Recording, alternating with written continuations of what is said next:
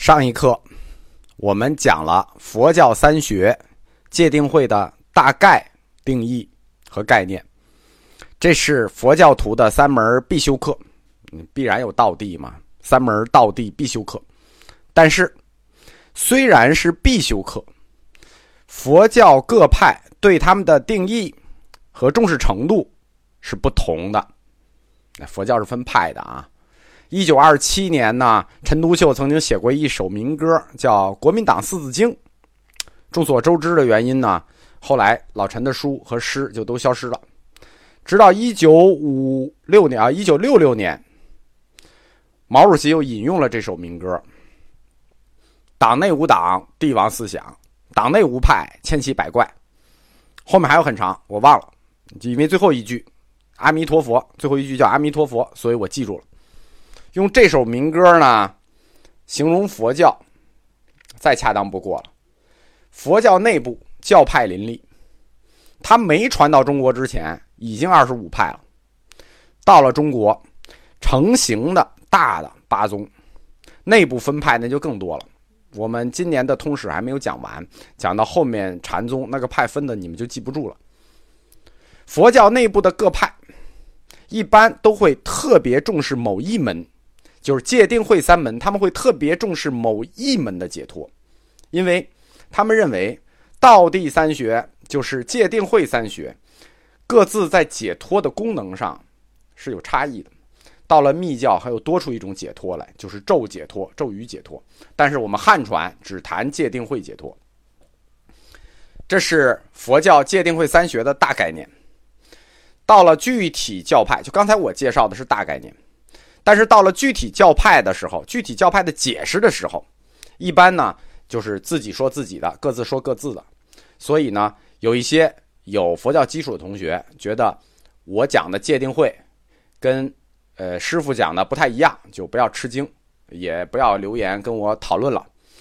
这叫一个中国各自表述，呃，一个戒定慧自己解释。为什么特意多说一下？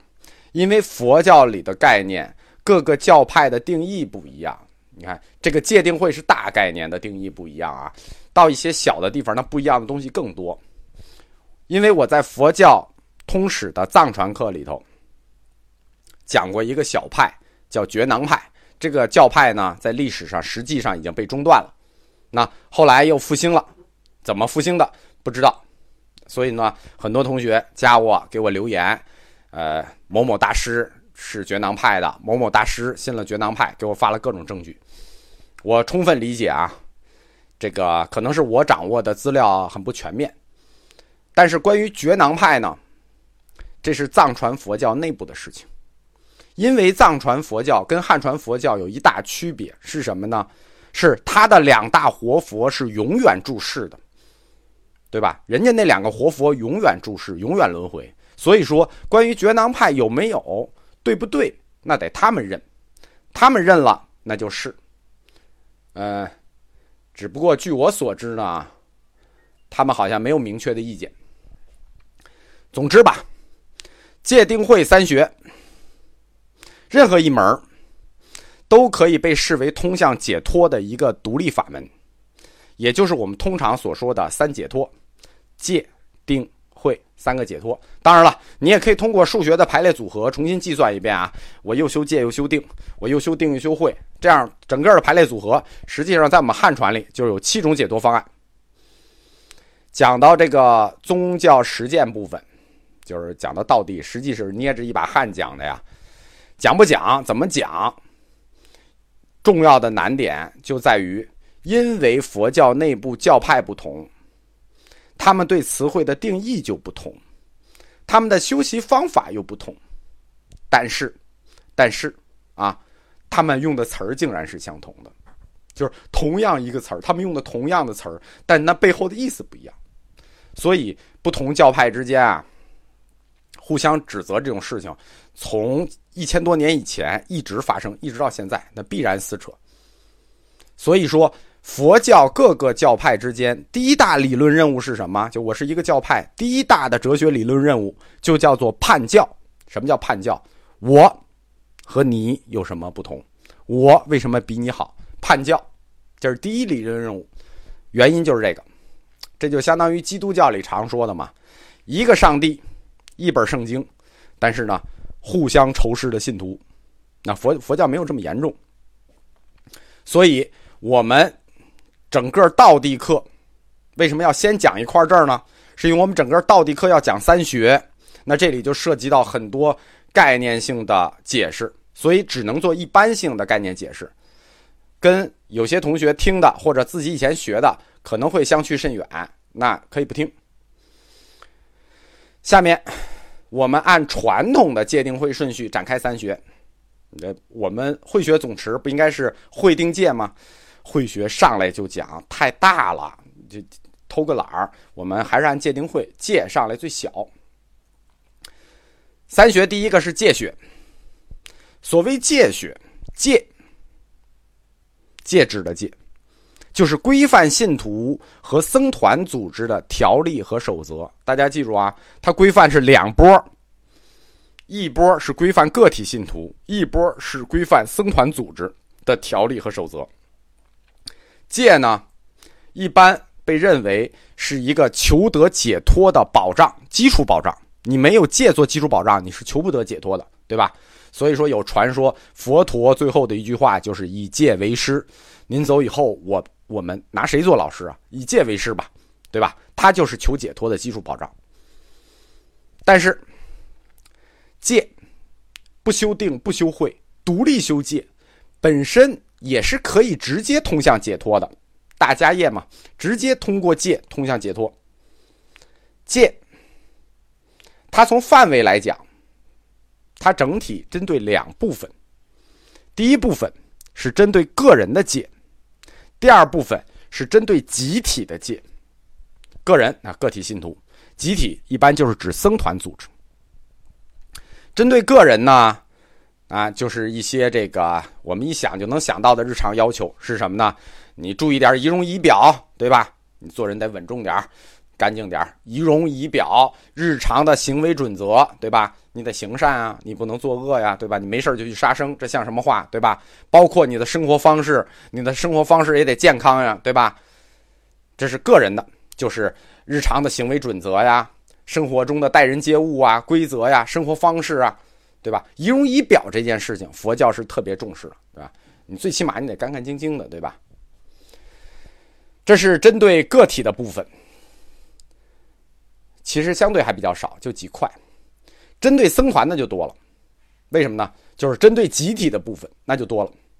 针对僧团，除掉个人，重点组织纪律，组织原则。组织纲领，包括还有就是集体生活的方方面面的细节。你看，人一多事儿就多，你集体生活磕磕碰碰的事儿是很多的，所以他对这方方面面的细节都做了规定。我们常说戒律、戒律、戒律，这是两个词，它是由两个词合成整体的一部分的，就是戒和律。针对个人的，就是说我们说僧团针对个人的那部分。叫戒，针对集体的这部分叫律。后来戒律两个词就不那么分的严格了，一般来说我们就统称戒律。但实际上这个两个最初的来源是对个体和对集体是不一样。据传说呢，早期的戒律是佛陀他老人家亲自制定的，虽然是传说，但是呢，我们只要站在这个大佛学史观的角度这么一推。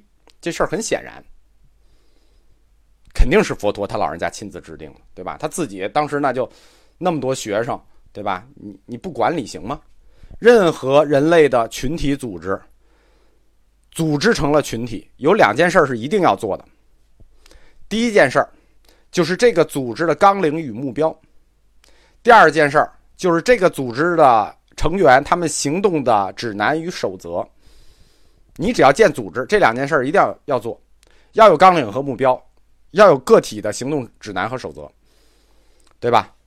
所谓第一件事儿，组织的纲领和目标是什么呢？那就是说，我们成立这个组织要干啥？要达到什么目的？对吧？你不能像贤者组织似的啊，就为了闲着。当然了，就为了闲着，这也算一个目标。那第二件事情就是指他们的行动指南或者守则，这个对每个成员，相当于要对每个成员的日常生活规范和行为要有要求，对吧？严不严你两说，一个组织你必须有纪律，对不对？严不严把严不严把关不把关，那是两回事。但是你先得定下这个纪律，否则你没有纪律，你这个组织就不是有没有战斗力的问题了。那是根本的一团散沙。当然了，民间组织呢，像我们民间组织，有时候追求的就是一盘散沙啊、一团烂泥啊，就是怎么自由散漫怎么来。但是，僧团组织它是不一样的。